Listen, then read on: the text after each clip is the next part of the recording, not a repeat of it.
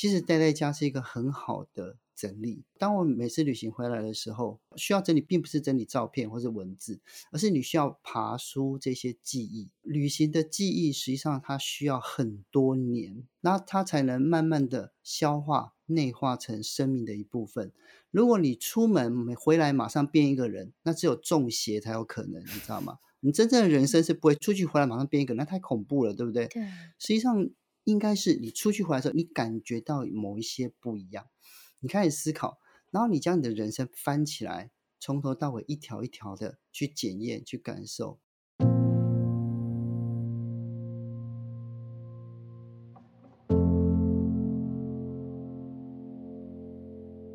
如果有人问为何到远方，你会怎么回答呢？期待、困惑、逃避。远行者带着自己的背负，由此到彼，在陌生之地有追索，有探寻，更重要的或许是带回一个蜕变的自己。欢迎收听《迷成品 Podcast》到远方特别企划，在这系列节目里，我们将跟着每一集来宾的声音，一同抵达那个令他着迷又换心的远方。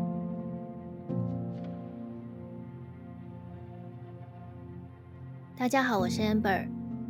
在先前的节目里，我们跟着来宾一起眺望过世界第二高峰 K2，也去了青藏高原找寻过雪豹，甚至穿越到文艺复兴时代去看了米开朗基罗的杰作。每一趟旅程都有一个出发的目的，而每次的归来可能都激发了下一次的远行。出发、归来、再出发。这样的循环对于今天的来宾而言，可说是家常便饭。但是他最新出版的书，书名却是“早知道就待在家”。为什么这位公认的旅游达人会这么说呢？今天的节目，我们就邀请到谢哲青大哥来跟我们分享。欢迎哲青大哥。主持人以及迷成品 Podcast 的朋友，大家好，我是谢哲青。哲金大哥的新书我很快的看完了，嗯，而且非常的精彩跟有趣。不过，我觉得最惊讶的一件事情，就是在书籍的开章，您就揭露了，可以说是秘辛哦，就是。呃，哲清大哥原来对于占星啊、塔罗啊、占卜其实都一直很有兴趣，甚至就是有拜入大师的门下学习过一阵子。但是这个里面最让人惊讶的是，嗯、听说算命师曾经说过，你们根本不适合旅行。是不适合旅行的人，怎么会变成了一个 旅游的达人，一个无可救药浪漫的旅行者呢？我们请哲清大哥来分享这中间的转折。其实这个问题非常有趣哦，就是我先讲一下为什么会学占星跟塔罗。实际上，我非常非常喜欢塔罗。我在我的第忘记是第几本了，就是我之前有写过一本书叫《星空吟游》。那《星空吟游》里面我有两个章节，一个章节讲星座，另外一个章节讲塔罗。而且我的那一幅塔罗牌里面讲的是达利，因为达利很喜欢塔罗牌，所以达利设计过塔罗牌。嗯。我那套塔罗牌还是在成品买的，那时候成品，那时候成品妇科，对，应该说，因为呃塔罗牌被创作，就是达利创作的塔罗牌五十周年的一个。全球的限量版，就那时候台湾不知道就是配了几套。我第一眼看到说它其实不贵，但是我看到的时候觉得说我在书上曾经看过的东西，然后我一定要拥有它这样。所以后来我就话不多说，手刀带扎身去，就剩下最后一套这样子。为什么我喜欢塔罗牌哦？就是塔罗牌其实跟我念的东西艺术史有点关系。那就是因为它它是用图像来说故事，然后它的图像直接直指人的潜意识。感觉上很很科学嘛，哈，可是实际上这个科学背后有一个非常迷信的的这个的基础。呃，我我我我在书里面哦，我曾我在很多演讲、公开跟写作里面，我讲过，我是来自于中南部中下阶级中低收入的家庭，嗯，所以呢，呃，华人讲穷算命富烧香嘛，对，当你的出生阶级是属于需要很努力、很努力、很努力才会被人家看见的时候，你总是在问什么时候这个努力可以轻松一点。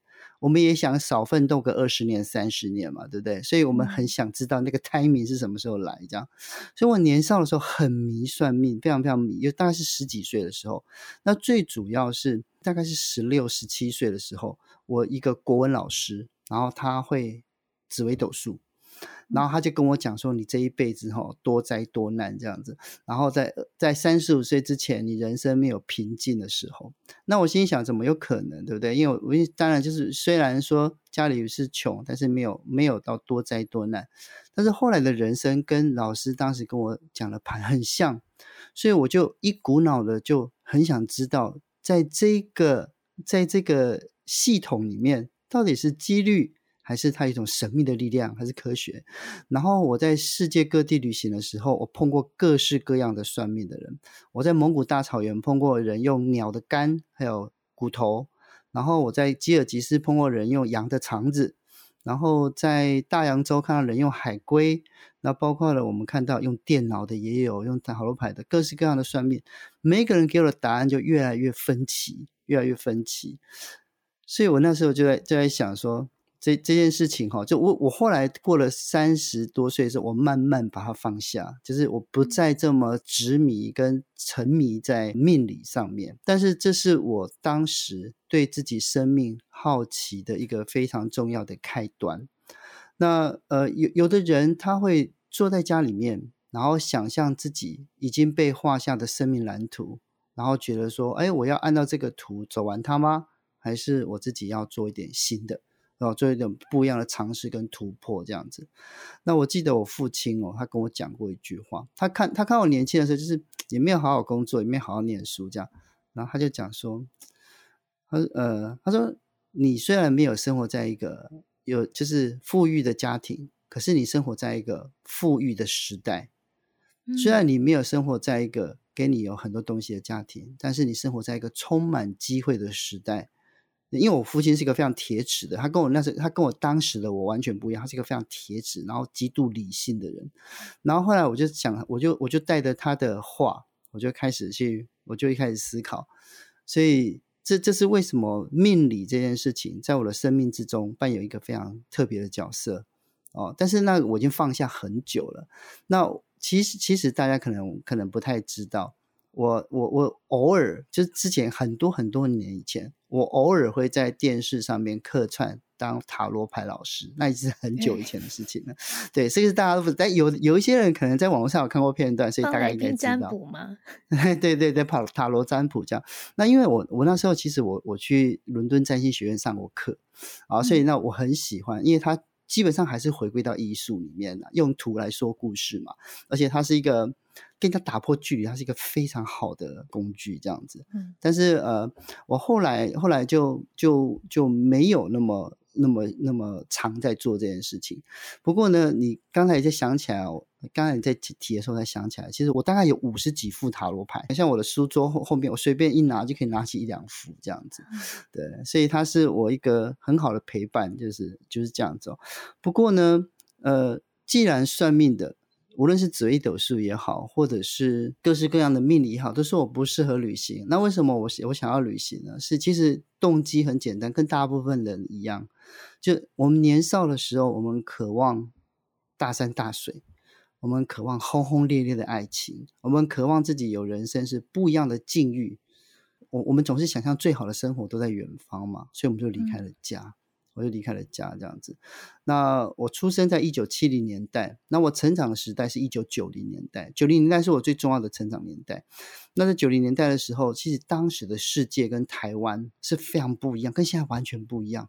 当时的世界是充满了机会，各式各样的可能。所以你面对那个世界的时候，你反而会把命理放下来。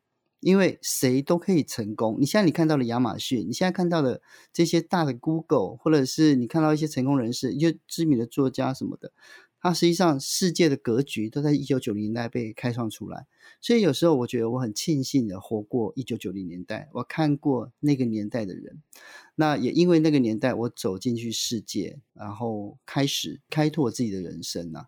所以这是我旅行的开始。就第一个，我想摆脱命理。我觉得说算命的这样讲，我不一定要这样活嘛。那第二个就是当时的世界很新，然后各式各样的可能都有。哲青大哥不只是在外在世界的旅行很丰富，您爬过百越，也爬过呃圣母峰到七千多公尺的地方，嗯、那周游列国，甚至五大洲都不用讲了。但是您在心灵的旅途上也是非常丰富哦，因为您说，因为一九九零年代嘛，您也是从小看志文出版社新潮文库长大的。对，那这些不管是文学作品、历史、心理学、史学，呃，从经典文学到日本作家、俄国文学等等，好多好多的书都在您这本《早知道就待在家里面》跟您的非常精彩的旅程上面的意识串在一起哦。就像您的呃旅行的开展是呃摆脱算命算命师说的不应该旅行这样子的出人意表。您在这个书里面把精彩的旅途跟阅读的旅程串在一起的方式，我也觉得非常的新鲜。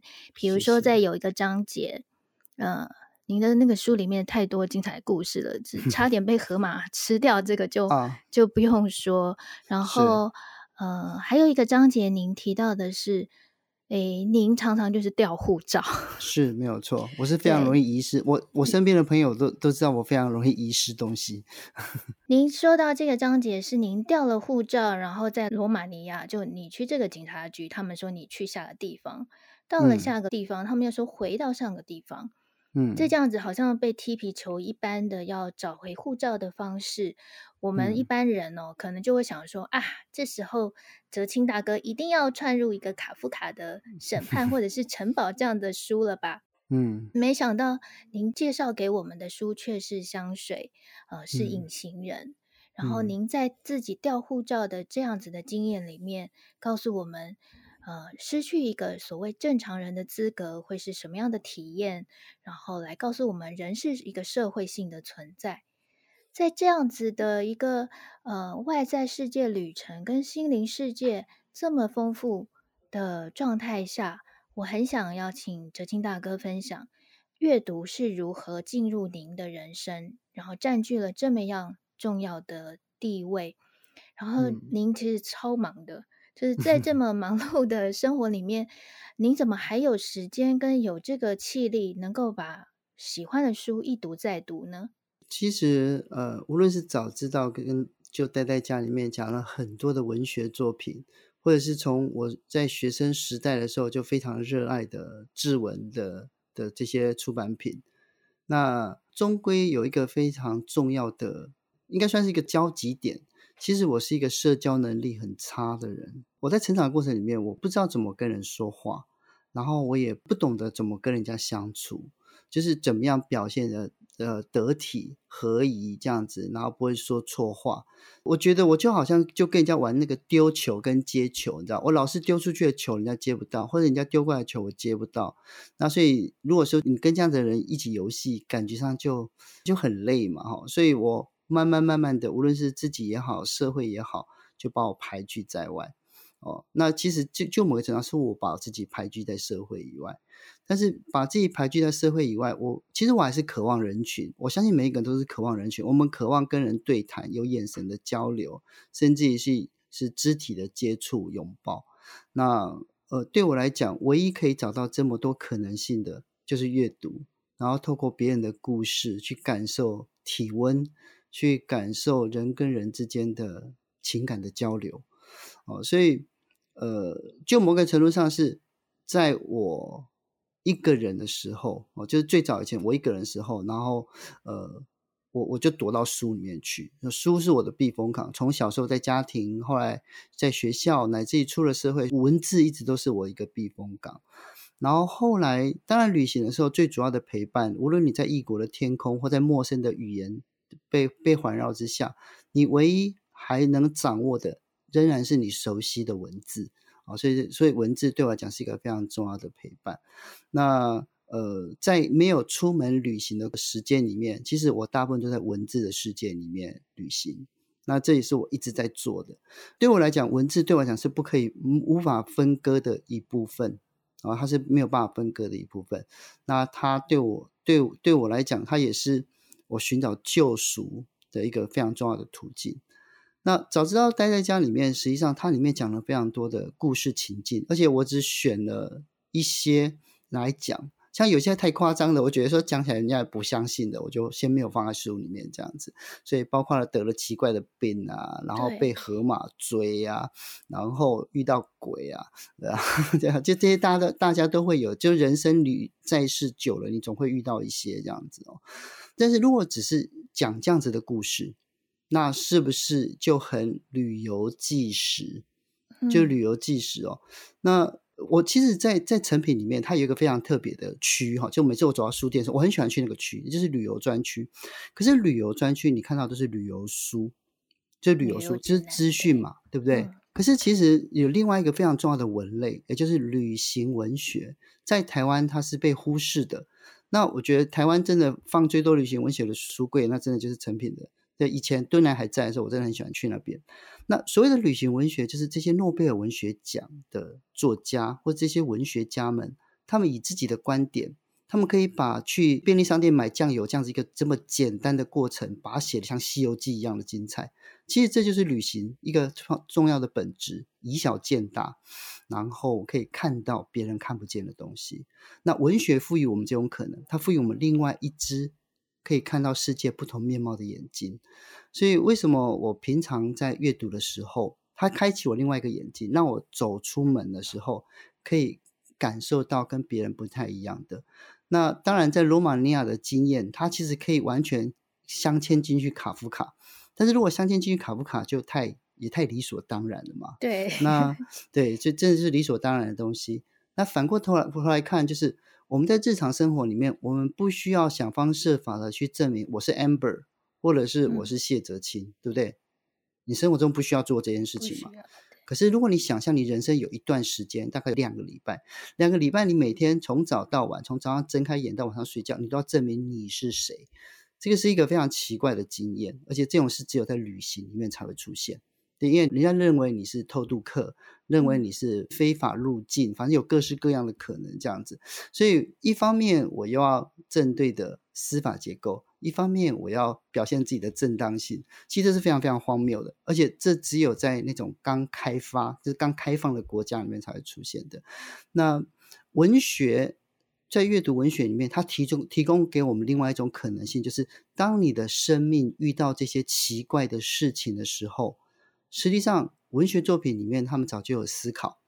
哦，所有的好的文学都是人生的类比。你可以在文字里面找到你可能会遇到的情景，它不会百分之百完全的相同，但是你会知道，就是说，哦，原来我当我遇到的时候，我应该怎么样去调试。哦，所以当时你说我在罗马掉过护照，我在罗马尼亚掉过护照，然后我在克罗埃西亚掉过护照。那你问我说会不会紧张？对，我会小小紧张一下下。那其他的时间我都用来思索怎么样来解决。其实我不会慌，也不会忙乱。那我认为就是文学实际上会给人一种安定的力量，啊，这种安定的力量。所以这也是我在早知道待在家里面想要跟大家聊的，就是虽然我讲的是旅行的故事，然后有一些朋友已经跟我讲说，哦，这个其实就是谢哲青写的旅行的意义。嗯，感觉上是嘛，哈，旅行的意义嘛，哈。但是这在这个旅行的意义里面，还有一个更重要的，我写了这么多的灾难，我写了这么多的灾难，其实一个一般人要遇到一次，已经算是几率很低了嘛，对不对？对。对那因为我人生有二分之一的时间在旅行，这其实太长了，对我来讲太长了哦。那我现在想起来觉得太久了。那这二分之一里里面，你一定会遇到很多的事情。可是当你在异国他乡，你得了霍乱。然后你得了奇怪的病，身体拉出奇怪的动物，有寄生虫，对不对？然后呃，你被骗，然后被人家设计，无论是撞车也好，然后撞船也好，然后飞机在跑道的尽头撞到树也好，然后骑大象，大象抓狂，骑骆驼，骆驼会咬人，然后骑马就被从马背上摔下来。经过了这么多事情之后，如果你还是热爱旅行，那你就是真的喜欢旅行的人。你就这这是毋庸置疑的。很多人喜欢旅游，但是他并不喜欢旅行。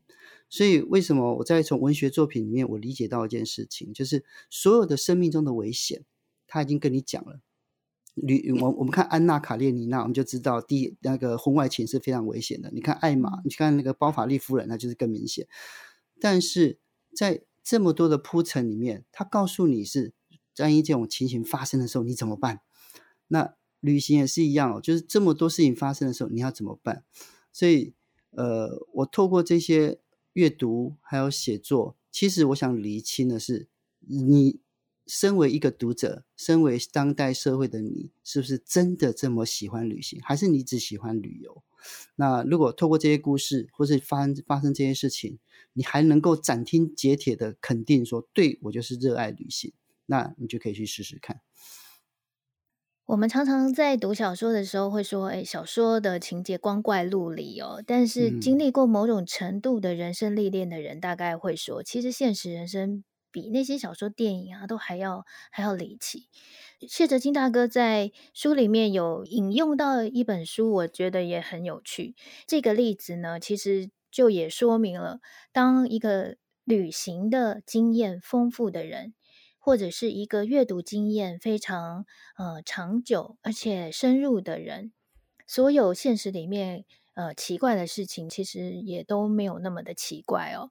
哲青大哥在书里面提到的，就是一个失去自己的人，就是国歌里的鼻子。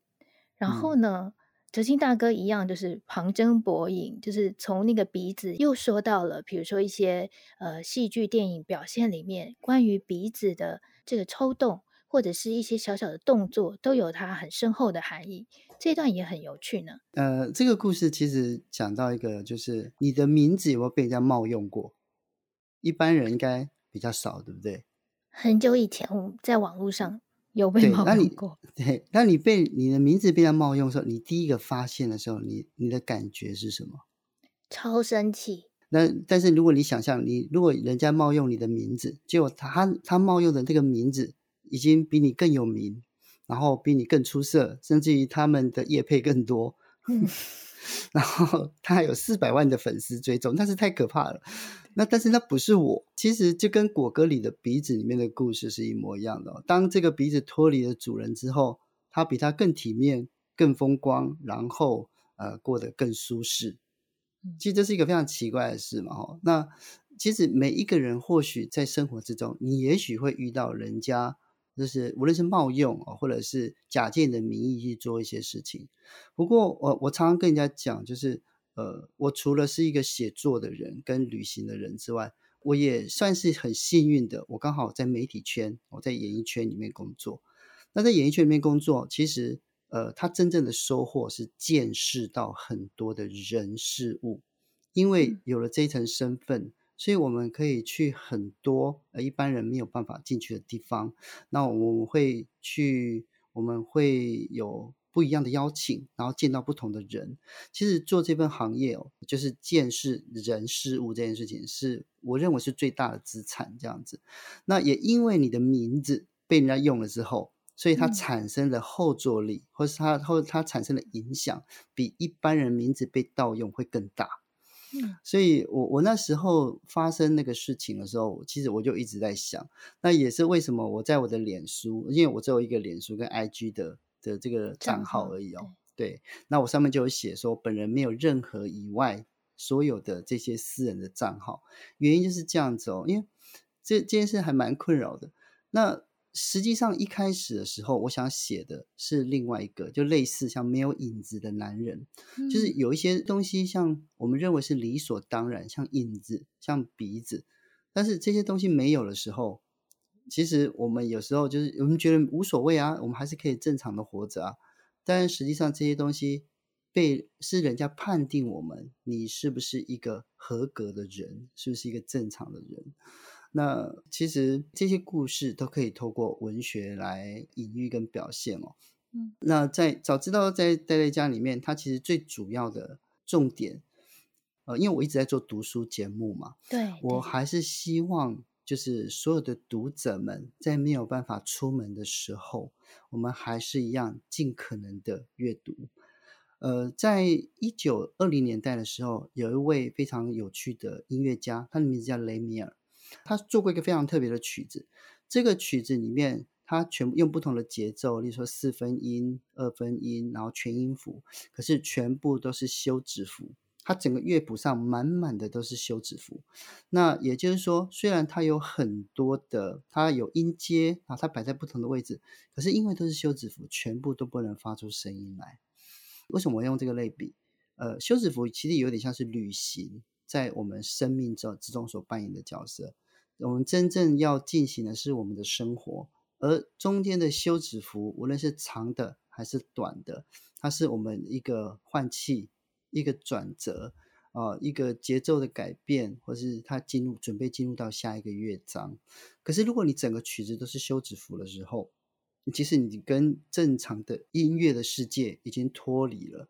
那如果你的人生只剩下旅行的时候，基本上你也跟我们正常的世界脱离开来嘛。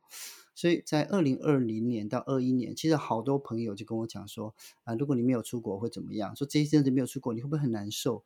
实际上我想一想，我并不会，因为当你旅行的时间多了之后，实际上你更想念的是一个人。无论是在在家也好，或者在任何一个角落，你渴望去思考你所经历过或感受到或看过的一切。其实待在家是一个很好的整理。透过这些整理，我我当我每次旅行回来的时候，需要整理，并不是整理照片或者文字，而是你需要爬梳这些记忆。旅行的记忆实际上它需要很多年，那它才能慢慢的消化。内化成生命的一部分。如果你出门回来马上变一个人，那只有中邪才有可能，你知道吗？你真正的人生是不会出去回来马上变一个人，那太恐怖了，对不对？对。实际上应该是你出去回来的时候，你有你感觉到某一些不一样，你开始思考，然后你将你的人生翻起来，从头到尾一条一条的去检验、去感受，你是不是你跟父母亲讲话的方式错了？跟你的朋友讲话错了，或是你做事的方式哪里不对劲，慢慢慢慢的旅行的改变才会出现。那这也是为什么，就是我我到很晚才开始写跟旅行有关系的书，因为我必须要花一些时间去理解我在旅程中所遇到的幸运以及不幸，他们到底代表什么样的意思？那我觉得能够诠释这些遭遇。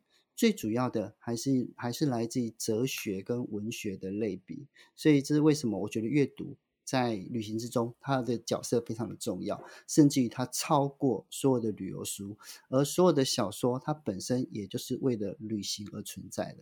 可心大哥在书里面还提到一本很特别的书，叫做《在自己房间里的旅行》。嗯、对，假设因为因为杰森·蒂亚克也说，哎，过去花在在外旅行的时间真的也是很漫长。嗯。那如果现在只让您在房间里旅行，您想要去什么样的世界？如果只在房间里旅行的话，当然我触手可及都是哦。例如说，我现在垫麦克风的这一叠书，全部都是那个就是万城墓穴的书，这样子就一大叠都是，啊、全部都是他的书这样。嗯、那他的文字就是关系嘛。好，全部都是关西，然后讲的是大阪、嗯、京都，像丰臣公主这样子。那例如说，我在我在录音的，在我现在我在我自己的书房录音，然后这个地方也是我平常我直播的所在。嗯、那我我的主我的直播的的这个栏目哈，它不叫节目哈，它也不是什么 podcast，它也不是它也不是 YouTube 的，它叫做书房里的小旅行。实际上呢，是在很多年前，我一开始的时候，就是因为我我会带回来一些纪念品，有些是火山的石头，有些是其他国家的纸钞啊，或者是某一个地方所带回来的画。然后我一开始的时候，就是透过纪念品去组织我们在旅行之中的回忆，然后顺便也分享。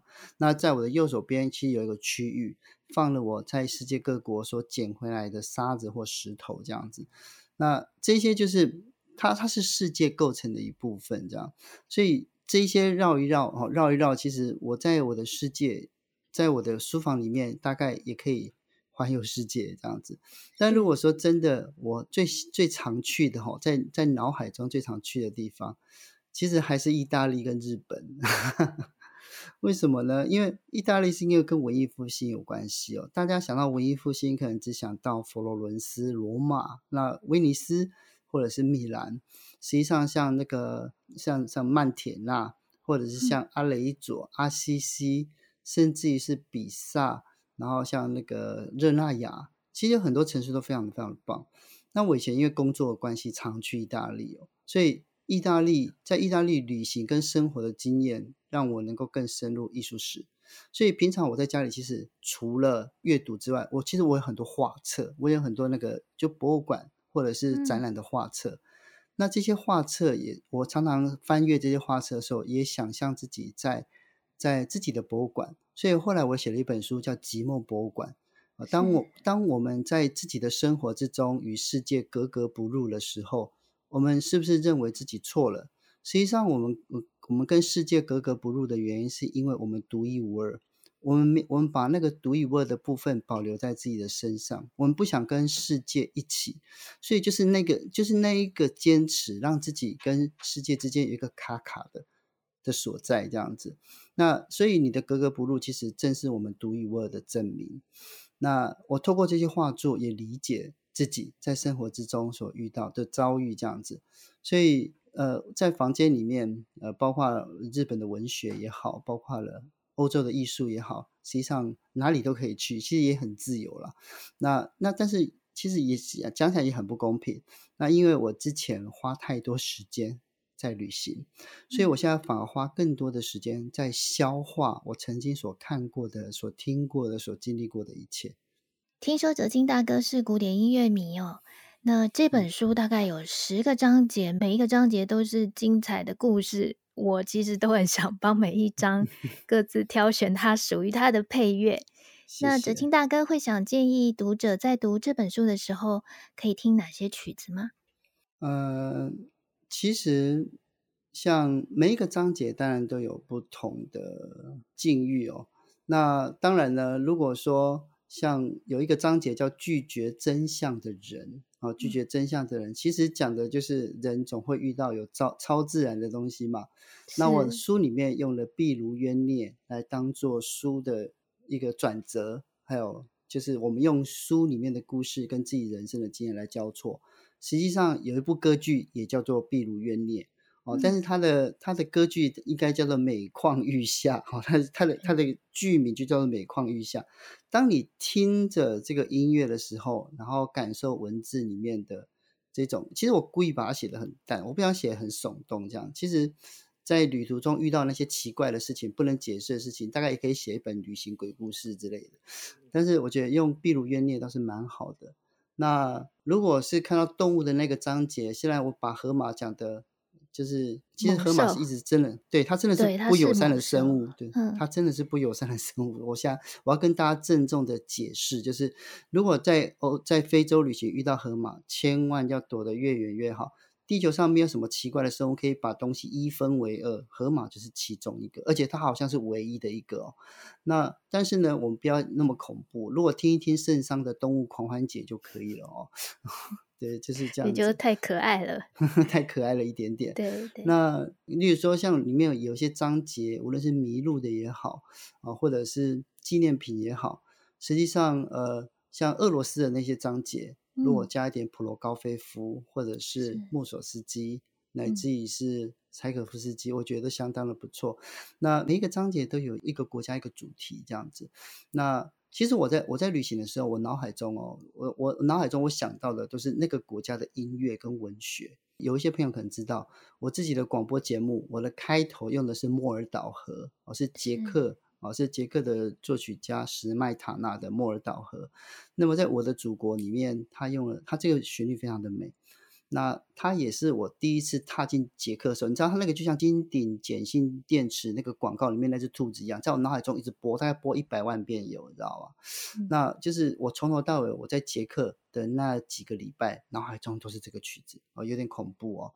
那所以你直接按照国家去按图索骥，这也是一种方式哦。那如果说不想要太复杂的话，其实我非常建议就是巴哈的平均率哦。那平均率呢，可以让你在这个这么奇怪的旅行故事里面，可以稍稍的缓和、平复一下你这个不安的内心。嗯，诚品书店里面的配乐也除了巴哈的无伴奏大提琴，大概也就是平均率了。嗯。我现在脑海里面也立刻想起了莫尔岛河的旋律，那可怕，那个那其实还蛮洗脑的。嗯、呃，我们很期待，就是哲青大哥刚刚说，所有的旅行的经历，他需要一些时间的沉淀，然后把他的回忆转化出来，变成更多精彩的作品。很期待哲青大哥的，嗯、虽然新书才刚出啦，但是又开始期待哲青大哥的下一本了。那今天非常谢谢哲青大哥来跟我们分享。这么多精彩的旅程，还有这么多精彩的书籍，我们邀请大家到诚品书店全台门市，或者是诚品线上网站来找这个月刚出版的皇冠文化出版的《早知道就待在家》。那听完这集不够的话，也请大家可以回去找找哲青大哥带我们神游回文艺复兴时代的呃西斯丁礼拜堂。那如果您喜欢今天每一成品的内容，请在收听平台给我们五颗星或者是留言。谢谢大家的收听，也很谢谢哲青大哥今天来跟我们分享。我们下次见哦。谢谢，拜拜。